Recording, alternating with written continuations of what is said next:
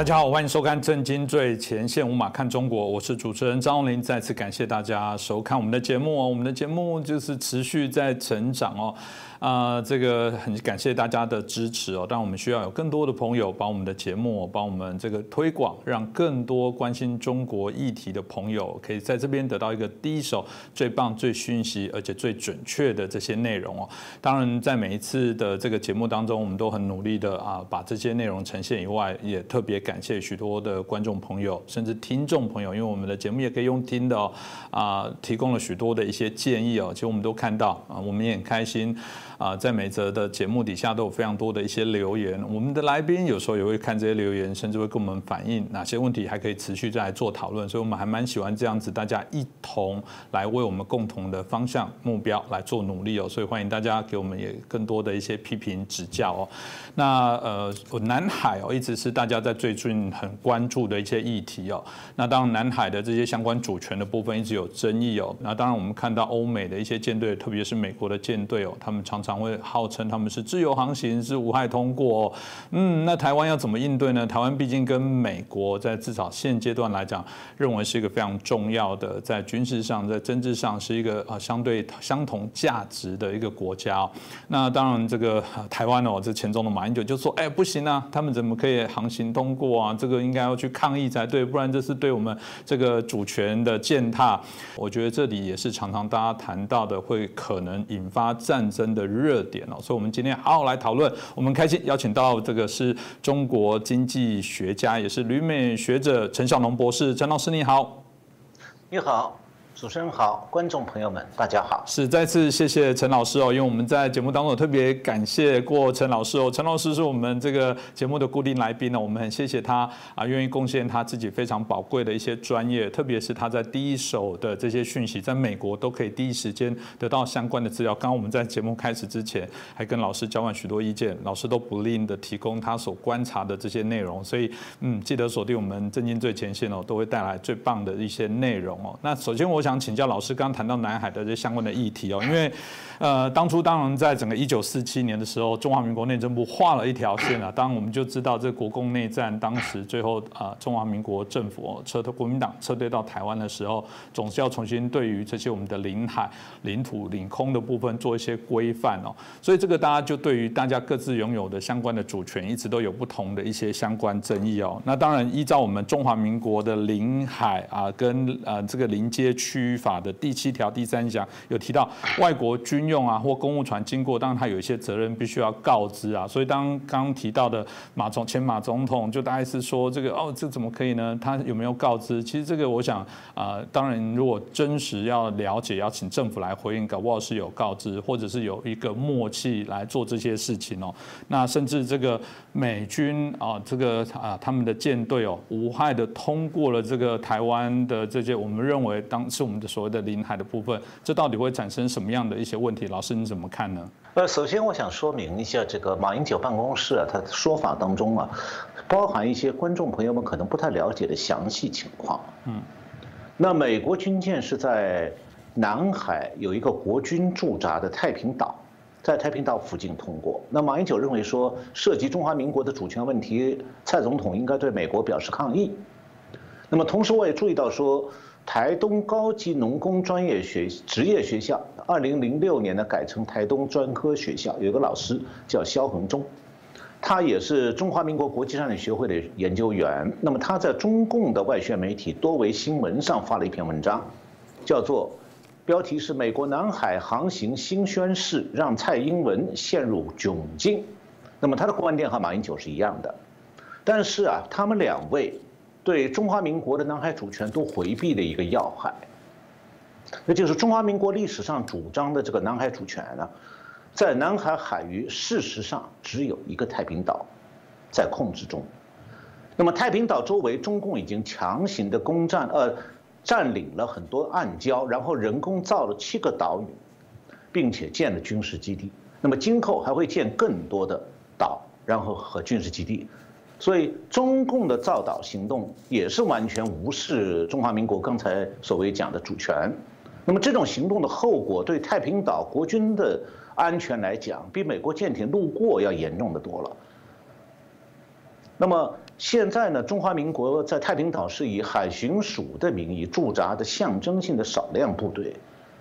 那么这是有一段历史啊，一九四八年国军就在这个岛上有驻军，然后一九五零年撤离，五年以后又恢复驻军，那么一直到现在。马英九呢任上是在二零一五年十二月去过太平岛，所以他对太平岛现在呢仍然比较关心。那国军在太平岛驻军呢，是根据中华民国政府一九四六年自行划定的主权海域。那个时候啊，内政部对有一个司叫方玉司，他对南海的情况不了解，那么就派人随同海军舰艇前往考察。当时内政部方玉司是聘请了一位西北大学地理系的教授，叫郑资岳，他当时的身份是内政部专门委员，负责南海岛屿国界的划定。那么郑资岳后来就是赴美留学，然后到南洋大学任教，在新加坡。退休以后呢，回到台湾，在文化大学主持过地理研究所。那么郑资岳他是属于地学界的学者，那么在他那个年代啊，地理学和就是地学界的这个两个学科是地理学和地质学，都属于是一种描述性的学科，就描述的方法是比较粗略的。所以郑资岳是一九四六年底奉这个内政部的要求，在地图上画这个国界的时候，他在地图上就用一个 U 型的一个十一段线虚线，在南海上圈了中国的主权海域，这就是中华民国后来讲的这个主权的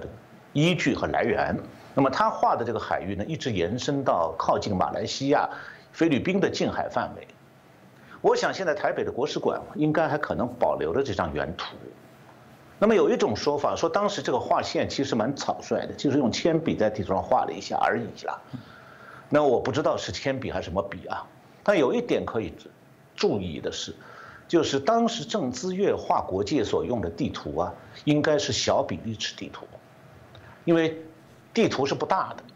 因为是小比例尺的。这个很小的一张地图，所以它呢用十一段虚线就可以把三百多万平方公里的海域全部圈起来了。那么如果说换成一张比例尺大的地图，有办公桌那么大的话，十一段虚线就不够用了，它可能要用一百段虚线。那么这种小比例尺地图画线呢，它是有个缺点的，就是它没有办法精确测量。所以它这种标示啊，图上标示是一段虚线本身不包含坐标，所以到了现在的卫星定位时代了，实际上它那个虚线到底确国界在哪里是找不到的，因为它没有坐标，所以这种 U 型虚线在地图上画出来只是一种粗略的主权宣示，不能根据此来勘定国界。不过当时也没有问题，因为当时没有国际海洋法。那么周边呢，而且是周边各个国家，像越南呢，这个菲律宾啊，这个像菲律宾是刚刚独立，越南还没独立，马来西亚也没有独立，所以他们的宗主国像法国、英国根本不关心这个海上边界的问题，所以中华民国用 U 型虚线在南海上圈出来说是这是我的主权海域，没有人来跟他争，所以没有发生国际争议。那么这十一段线后来就被中共建国以后就接收了。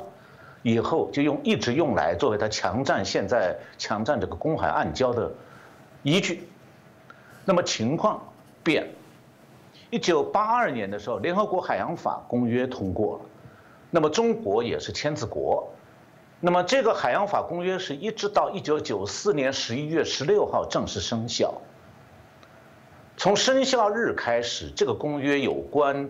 群岛的定义，还有专属经济区的规定，大陆架海床资源的归属，还有争端仲裁等等，这个法国际法的规定就全部从九四年十一九九四年十一月十六号开始生效。那么国际社会有了海洋法公约之后呢，各国当然就按照这个海洋法、国际海洋法来认定领海问题。那国际海洋法和南海主权相关的有两条。一条就是只有领土十二海里，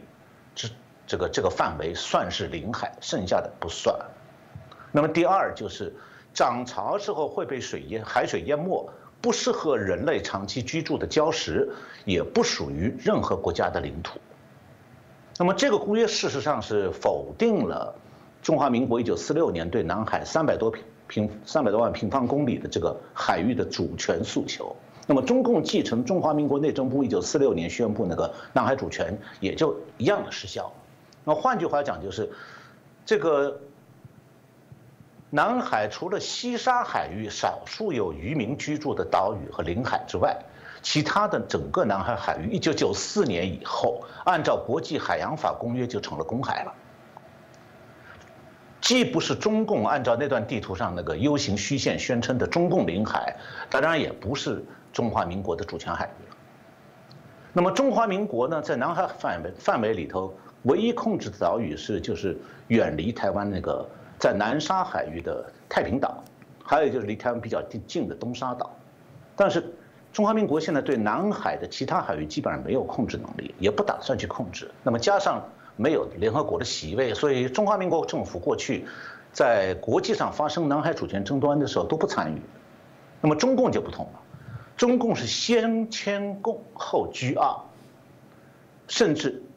最近这些年来就公然践踏国际海洋法公约了。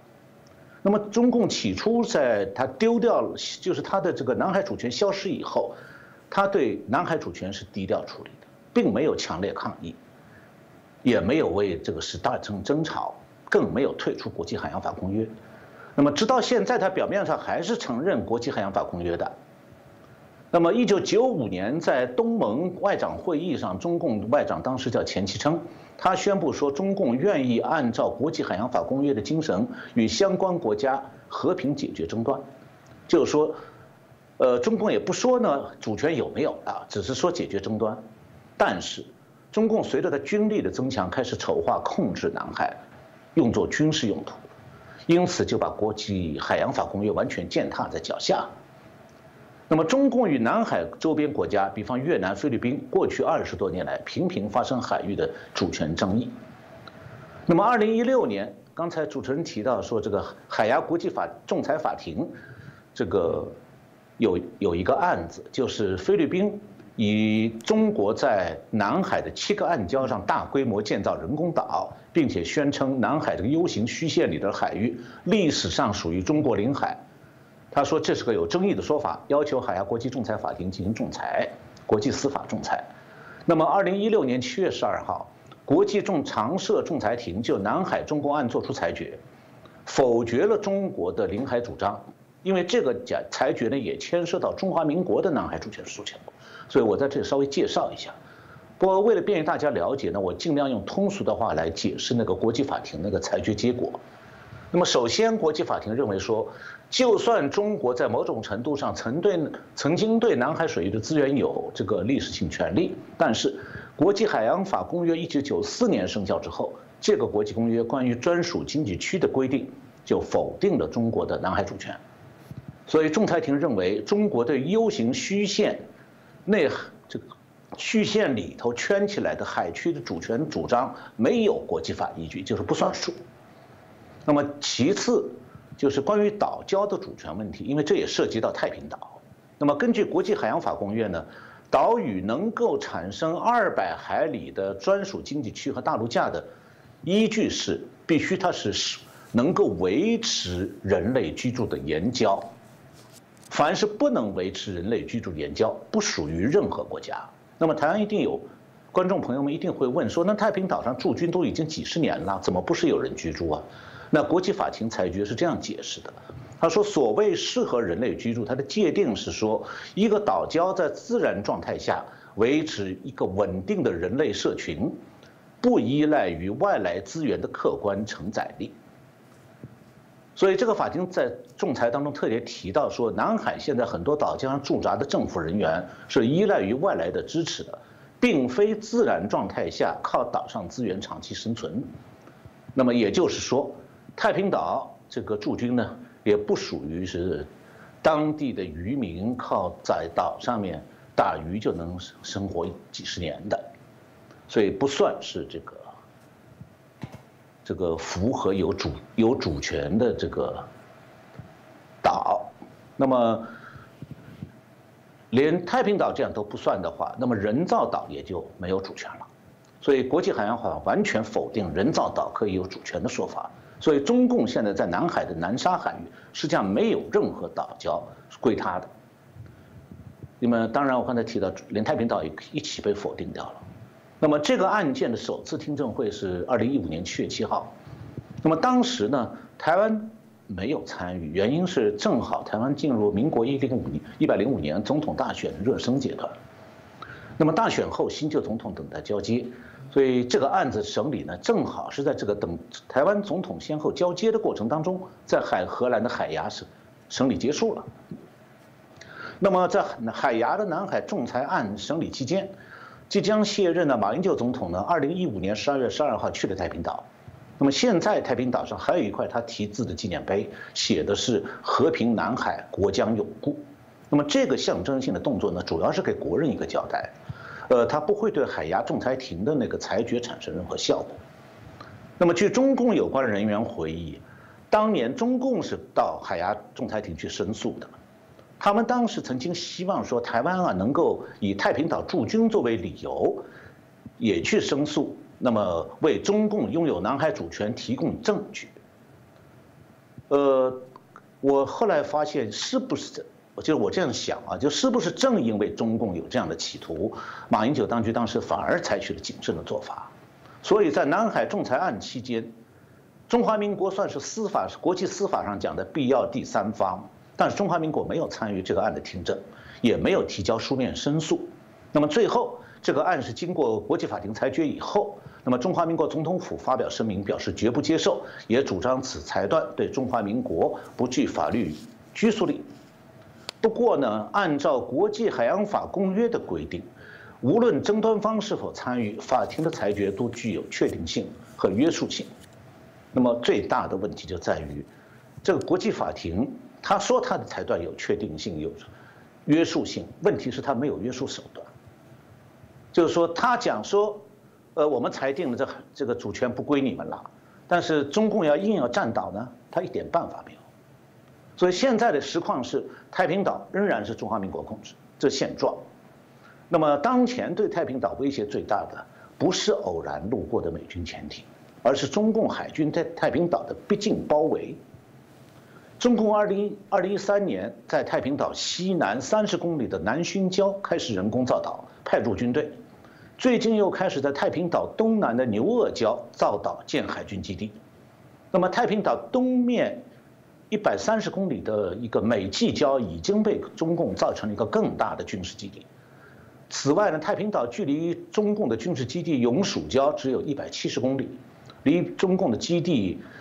主臂礁六十公里，所以太平岛现在四面几乎要被中共共军包围了。那么这种情况下，以现在的美台关系来看的话，美军舰艇通过一下，对国军是一种象征性的支援。所以，而且呢，三月一号。呃，太平岛和东沙岛的国军还举行了炮兵射击演习，当然了，这是针对共军在南海地区日益增加的威胁。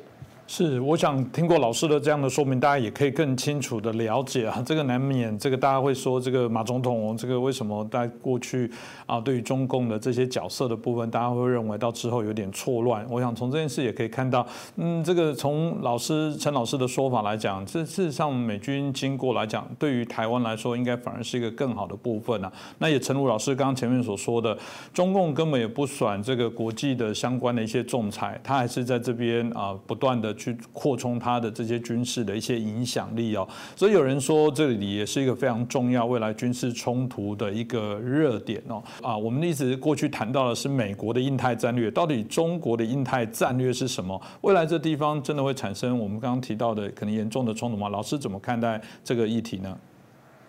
呃，首先我想说一下中共，我这个中国媒体介绍。从二零一三年开始，中国就在南海的暗礁上造岛了，到现在已经造了七个岛。二零一五年一年就人工造出了两千亩地。嗯，中共的说法叫做“小岛堡垒化，大岛阵地化”。你一听就知道，这个阵地化的东西肯定不是为经济目的，是为军事目的的。那么，首先是在赤瓜礁、永暑礁和南薰礁造岛，然后呢，这个这些中共说这些岛地里的位置啊。还有距离形成了相互支援的战略防卫体系，所以大家听一下知道说这是军用目的啊，那么跟民用跟这个经济目的一点没有关系。而且中共说，它这些这个战略防卫体系这些人造岛，是产生武力武力的威吓作用。那么然后一年多以前，永暑岛这个新造的一个大岛，这个飞机跑道完成了，那么可以起降各种战斗机。那么标志着中共现在已经实际上控制了南海空域。那么中共强占南海礁石建造岛建军事基地，它真的只是为了控制南海空域吗？其实不是，它是控制目的是控制水下，要保护水下的核潜艇藏身的地方。那么去年三月四号，中共一个外宣媒体叫多维新闻刊登过一篇文章，把中国强占南海公。这个公海领域的这个目战略目的说出来，他这篇文章标题叫做“解码中国战略核潜艇南海堡垒海区，中美水下较量无声”。这篇文章说，说关键在于南海对中国二次核打击能力的特殊意义，它属于中国打造中的堡垒海区。二十世纪七十年代中期后，苏联提出了堡垒海区战略，就是在一定的海域重兵设防，打造成海上堡垒。将弹道导弹核潜艇的发射阵地设置在堡垒海区，以增强二次核打击能力。然后说，这个中国选择了两条腿走路，既要突破岛链封锁进入西太平洋，也要建立堡垒海区。那么中国军方把南海打造成中国的堡垒海区，这个弹道导弹潜艇发射阵地了。这个南海的面积高达三百五十万平方公里，平均水深一千二百米，尤其是南海中部的南海海盆，水深在三千四到三千六百米，非常适合弹道导弹潜艇这样的大型潜艇活动。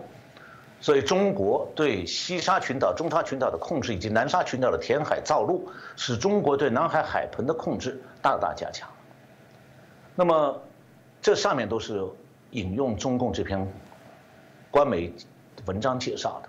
那么我解释一下，就战略核潜艇的二次核打击，战术上在战略上属于叫做防守反击，就是一旦你自己遭到了敌方的远程核武器打击呢，可以用核潜艇的这个核弹头的洲际导弹来反击，形成双方的核恐怖平衡，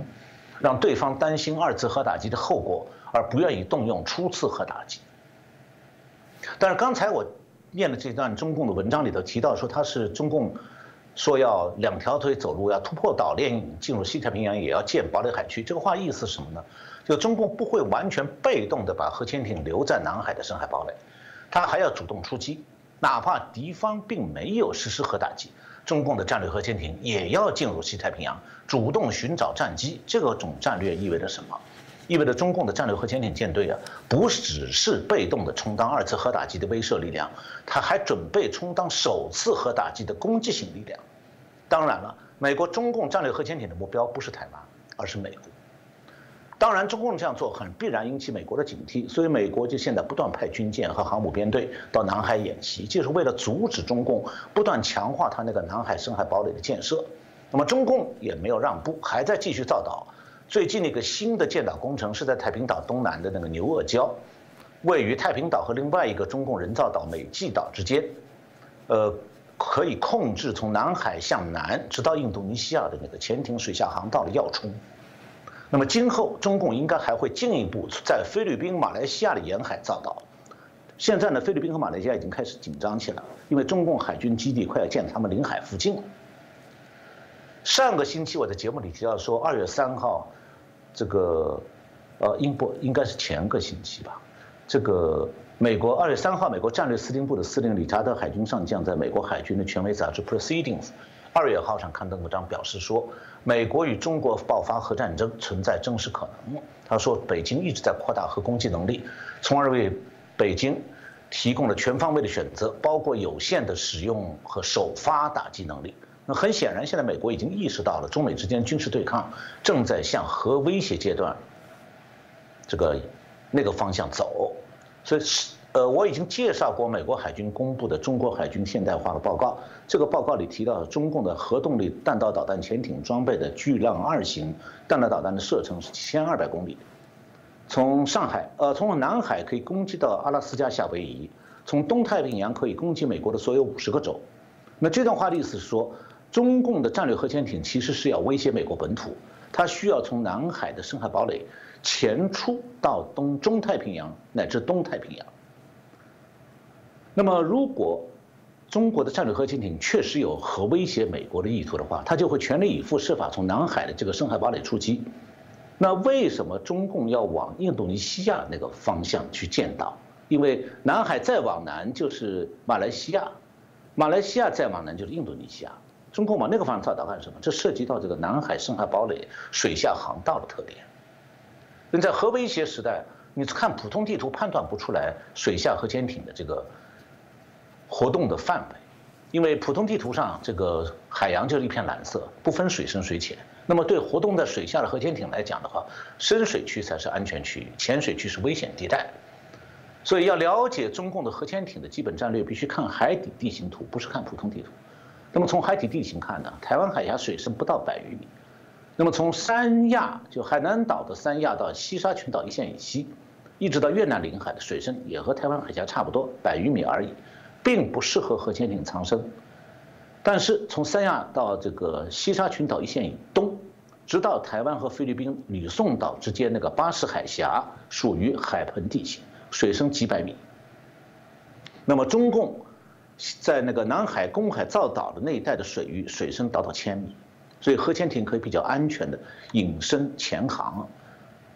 那么中共的核潜艇如果从三亚的山洞基地里头潜，从水下潜出来，这个山洞是在水水里面的，所以它出航的时候不会露在水面上。那么它只要从山洞基地出来以后，它就向东转，设法进入深水海区，接下来它就到了台湾西南海去了。就中共从核潜艇要从这个深海堡垒里出来，它只有四条路。普通地图上看还有一个马六甲海峡，其实那个那个地方的水深只有几十米，核潜艇自己高三十米，因为它要发射洲际导弹。所以这条航道对这个核潜艇来讲是不安全的，地理上和美国也是背道而驰的方向，所以这个航道可以排除掉的。那么第二条航道是东南航道，就是穿过菲律宾一系列小岛，进入西太平洋的印度尼西亚和菲律宾之间一个叫苏拉威西海，在东往东不远就是巴布亚这个大岛的北侧。那么苏拉威西海东部出口的地方是帛琉群岛。那美军现在已经准备以帛琉群岛为基地展开反潜部署。前任美国国防部长去年二八月二十八号就到帛琉群岛访问，目的就是这件事儿。那么今年我也许下一次节目会给各位介绍，就是美国现在海军的太平这个印太司令部今年的预算项目里面就有在帛琉群岛加强基地建设的这个预算。那么第三条中共潜艇的出航航道就是东出这个巴士海峡，那么我们可以专门来介绍它，因为内容比较多。第四条是南下的水下通道，就是先从分别属于马来西亚和这个印度尼西亚的加里曼丹岛的西面向南，进入印度印度尼西亚的爪哇海海域。爪哇海是一个东西向的海域，然后在这个地方转方向，一路向东，就进入了澳大利亚和这个巴布亚岛南面。的一个水域。那么以前的节目里我提到过，美国2018年制定的印太战略框架。那么川普政府是离任前特意公布了这个文件。那美国的印太战略是防范中共的。那么中共有没有它的印太战略？中共内部我觉得是应该有的，但是对外保密，因为这个战略是赤裸裸的侵略性战略。一旦泄露，就可能在国际上引起强烈的谴责。那我的看法是说。中共的印太战略是以海军的战略核潜艇舰队的活动为背景的，主要是配合核潜艇活动的需要，但同时也有在南太平洋建立挺进桥头堡的计划。它的战略的目标既是对美国实行战略核潜艇的威胁，同时也设法控制南太平洋国家。这是一个非常野心非常大的战略。它近期大概有三个目标。第一个是基本控制南海的国际海域，把南海事实上变成中国的内海，平时可能允许外国的水面船只通过，但打仗时会禁航。为达到这个目的，中国将进一步到印印度尼西亚、菲律宾沿海造岛建海军基地，保护它的核潜艇舰队的活动空间，同时把菲律宾、马来西亚、印度尼西亚逼成一种，我把它叫做水近岸水面防卫，就你们不许有潜艇。另外就是你们也就是把你们的近海象征性的派两艘小船在那里保护一下拉倒。那么第二个目标就是打通巴士海峡和澳大利亚北部沿海地区水下航潜艇的水下航道。为目为此就需要控制巴布亚新几内亚、孤立澳大利亚和台湾。它第三个目标，我认为是扩大战略核潜艇舰队，加强在中太平洋和东太平洋的活动，实现对美国的多方位的抵近的核威胁。那么，怎么样证明中共有这样的战略呢？我们看一下中共最近的活海军的活动就知道了。那么，在第一个目标方面，就是基本控制南海，把它变成中国的内海。呃，他现在造岛的活动正在逐步向菲律宾和马来西亚近海靠近。同时，中共最近通过一个叫《海警法》，宣布在南海国际水域，中共的船只有权攻击外国船只，目的呢就是不让菲律宾和马来西亚的海军的小舰艇靠近中共在他们这些在马来马来西亚、菲律宾大门口盖的海军基地。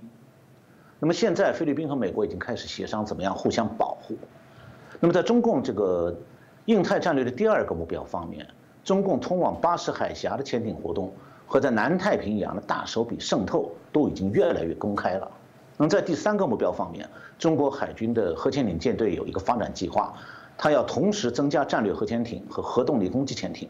现在中国的渤海造船厂，呃，现在一年，呃，同时可以。五艘核潜艇建造，那么它的战略核潜艇主要是威胁美国的，但是它的核动力攻击潜艇是可能用来封锁台湾海峡和台湾周边海域的。它现在这个造船厂正在加紧造船、造潜艇。是刚刚听了老师所介绍的部分，当然我们就延续一个问题了，因为台湾啊不会呃目前的状况没有因为这个拜登就任之后啊中共对于所谓的攻击老台的部分来减少，特别呃这个攻击老台都在西南海域哦，这个是不是延续刚刚印太战略？是不是真的就是背后有一些目的跟原因呢？老师是怎么分析？呃，确实有很复杂的原因。我前面提到说，台湾的西南海区也就是海南岛以东的深水海区。那中共的核潜艇从三亚基地出发以后向东潜航，很快就进入台湾的西南海区了。那我现在再向大家报告一下，就是中共的外宣官媒去年十月二十九号发表过一篇文章，标题是《海底猎杀：中国大陆海空战力何为美日潜艇》。这篇文章提到。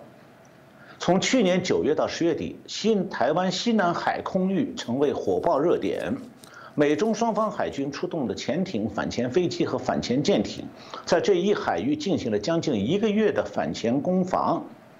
那么，实际上同样的攻防，今年一月到二月又再次进行。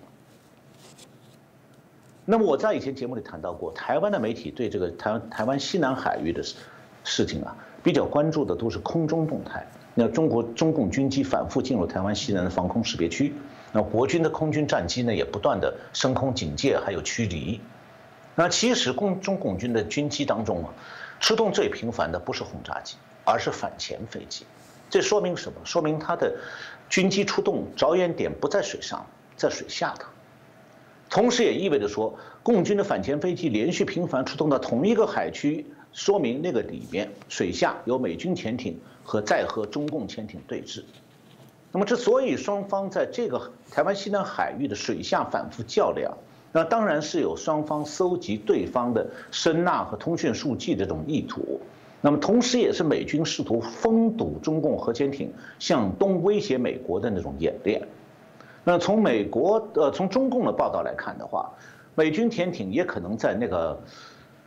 海区，中共把它叫做沉底，就是说核潜艇不动，我就停在海底不走，然后我看你们对方的潜艇怎么样来反应。那美军潜艇在台湾西南海域的水下持续活动，是为了形成一套防范中共战略核潜艇的战术。因为一旦如果中共的核潜艇越过巴士海峡，进入日本和帛琉群岛之间的水深数千米的菲律宾海，对美国的国家安全的威胁变得非常大。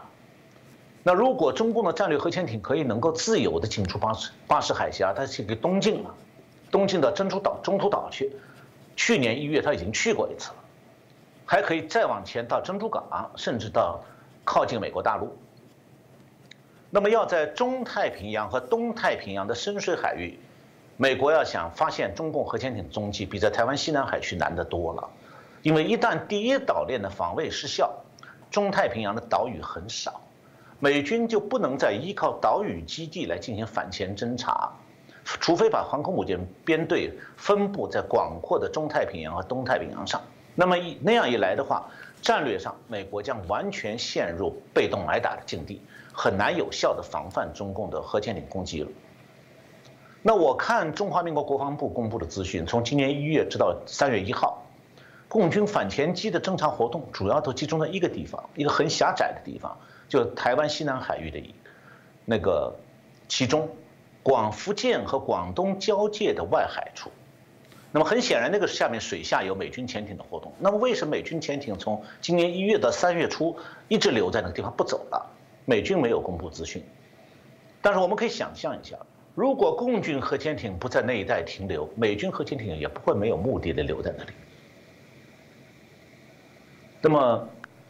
台湾西南海域是连接巴士海峡的，今后很可能就是共军核潜艇的频繁活动区域。那么，美军核潜艇和共军核潜艇的水下对峙，可能经常在那一带会发生。我以前在节目里提到过，说台湾现在成了美国美军的国防前线，指的就是这种状态。因为现在共军的战略核潜艇以突破岛第一岛链为目标，那么台湾是第一岛岛链上的最重要的一环。那么。中共核潜艇的水下航道之一，就是把台湾南部的巴士海峡从中共的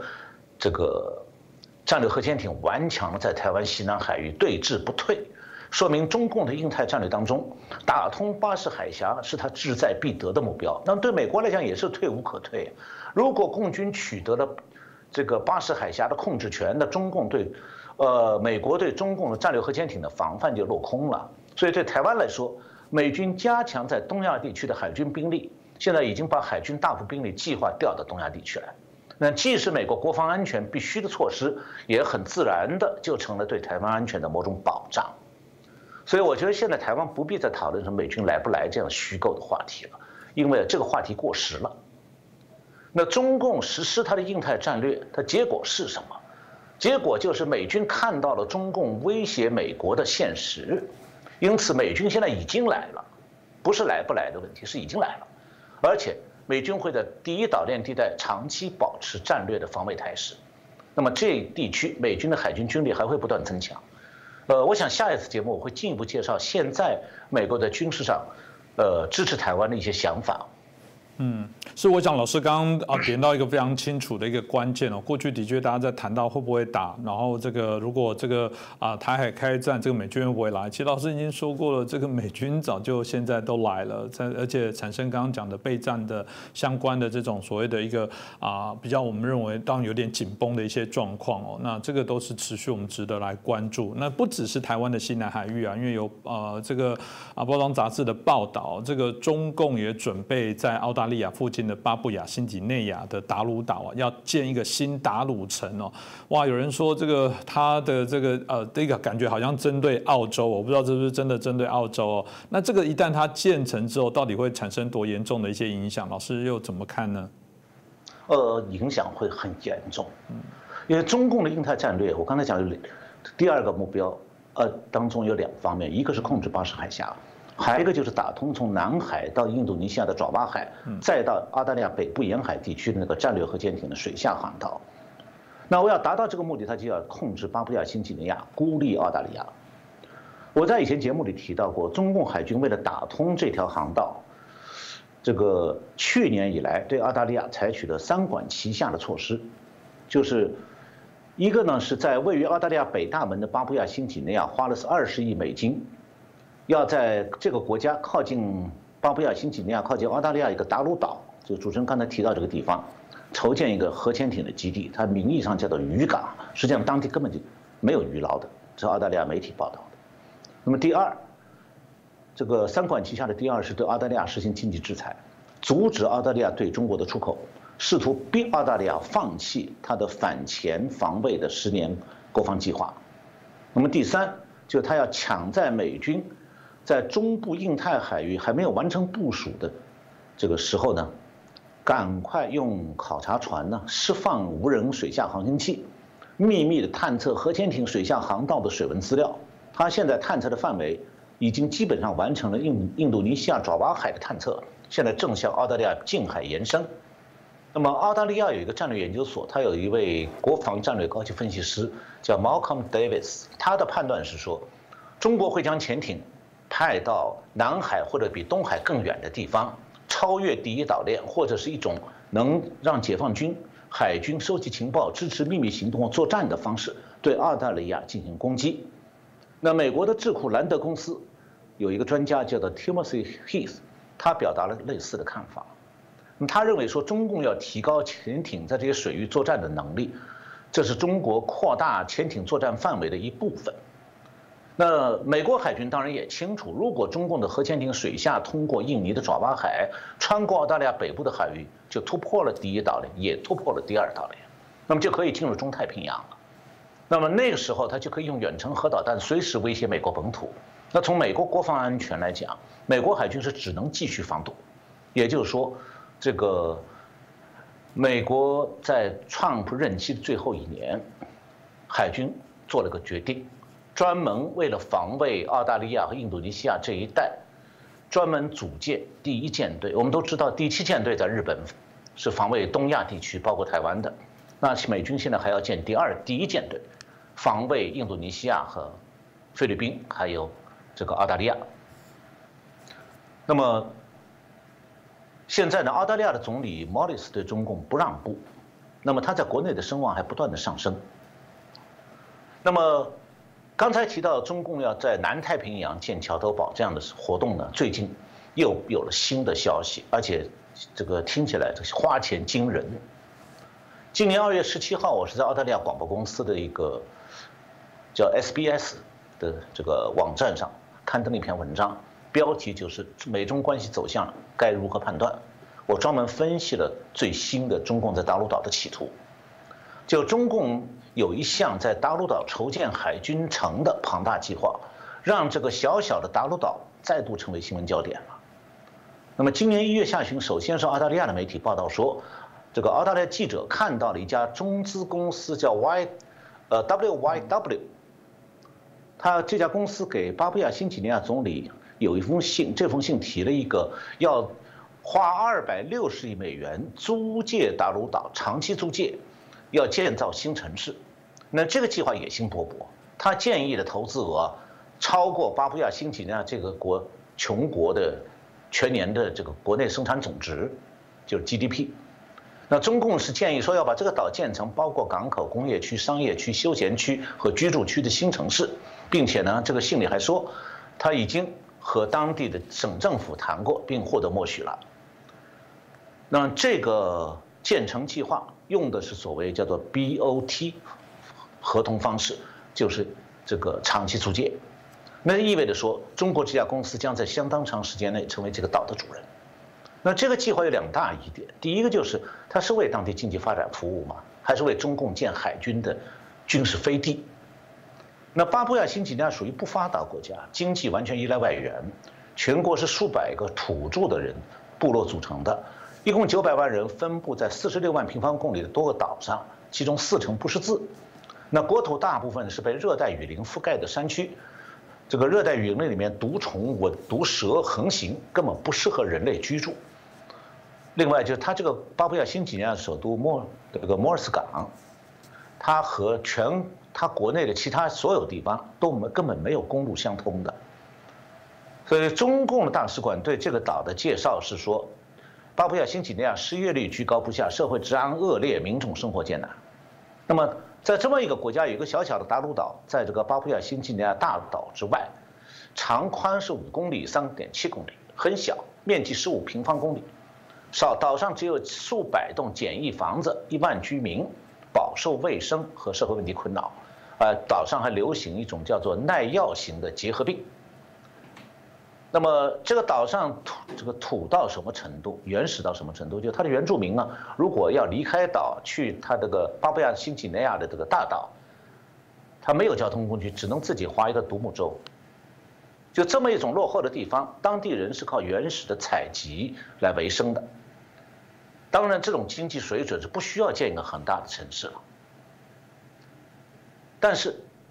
呃，如果中共真的花这样的钱去建设的话，肯定是没有任何投资回报，变成捐款了。那中共为什么要花这个二百六十亿美金在那里修一个新城市，这个新城市对当地的经济毫无作用。那么只有一种可能性，那就中共这家公司是奉中共当局的面命令，为建设一个未来的海军基地，还有维修工厂，还有大批军海军官兵休闲，要造一个海军城。然后他来找这个公司出面呢，是找巴西巴布亚新几内亚政府拿钱铺路。那么接下来疑点就来了，这个准备投资二百一六十亿美元，这个中国叫做，我找到它的中文名称了，叫做五缘湾股份有限公司。这家公司有多大呢？在厦门。这个这家公司。是二零一四年注册，然后注册资金名义上是一一亿人民币，业务食品批发，但它门面有多大？这家公司只有一个小间，就一一小间办公室那么大的门面，这公司唯一的场所了。那么我查了这个公司的信用报告，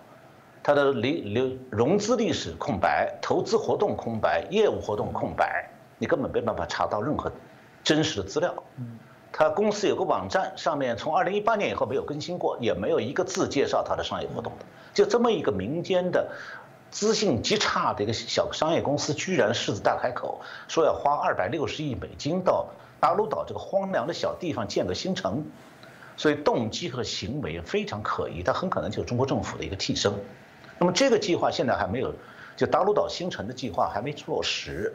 但是中共的全球野军事野心已经暴露出来了，因为达鲁岛是位于中共战略核潜艇从南海水下航道出航进入南太平洋的冲要位置，然后离北澳大利亚的北部海岸很近的。如果中共这个计划得以实施，那可以帮助中共的印太战略实现四个目标：一个是在这个地方建立一个控制整个南太平洋广大海域的桥头堡；第二，可以为中共海军建成一个。供潜艇、水面舰队使用的维修、补给、官兵休整的一个大型海军基地城。第三，建立就可以孤立澳大利亚和新西兰，将来也不排除中共会去夺取澳大利亚丰富的高质量铁矿资源，为它保扩军备战提供保这个资源保障。那么第四，从这里向东可以越过第二岛链，从对珍珠港从南方进行侧背威胁，还可以从西南方逼近美洲大陆，构成对美国的核威胁。那么这套套路啊，如果是研究太平洋战争史的人呢，可能会发现说，这路子就是当年大日本帝国海陆军对美国的战略啊。当年日军就是想先占领巴布亚新几内亚的莫尔斯比港，就现在它的首都，然后切断澳大利亚和美国的联海陆联系，再进占澳大利亚。那么今天巴布亚新几内亚的这个所辖的各个岛，就是当年。太平洋战争时期，美国和澳大利亚联军和日军双方激烈争争夺的地方，现在看来，中共又想去打仗。刚刚老师呃所说的部分，我想可以让大家知道整个南海的这个印太战略，尤其中共的这个南海印太战略的部分哦，显然这个野心的部分是不会再停止哦，啊，对世界各国来讲，我想也造成非常大的一些威胁哦。这个很明显的就是一个自己在这个扩权，然后在啊增加更多的军事的威胁，跟各个国家哦啊产生更多的一些冲突跟敌对哦。这个也是我想啊慢慢为什么形成过去有啊这在最近啊。有调查发现说，这个目前包含美国人民对于中共哦的一个厌恶的部分，已经来到历史的一个新高。这显然慢慢的，许多欧美国家的人啊正在觉醒哦。那这也是值得我们未来仔细在针对这相关的一些议题在做追踪。那今天谢谢我们陈小龙老师哦啊带来这么样的一个精细的一个解析哦，可以让大家从我们台湾的这种所谓的我们南海主权的部分延伸到中共、印太跟美。国的印太战略的部分产生的这种各种的一个竞争，包含水下的这种无声的战争哦。那再次感谢我们陈晓红老师，也谢谢大家的收看。嗯，谢谢主持人，谢谢各位观众朋友们，我们下次再见。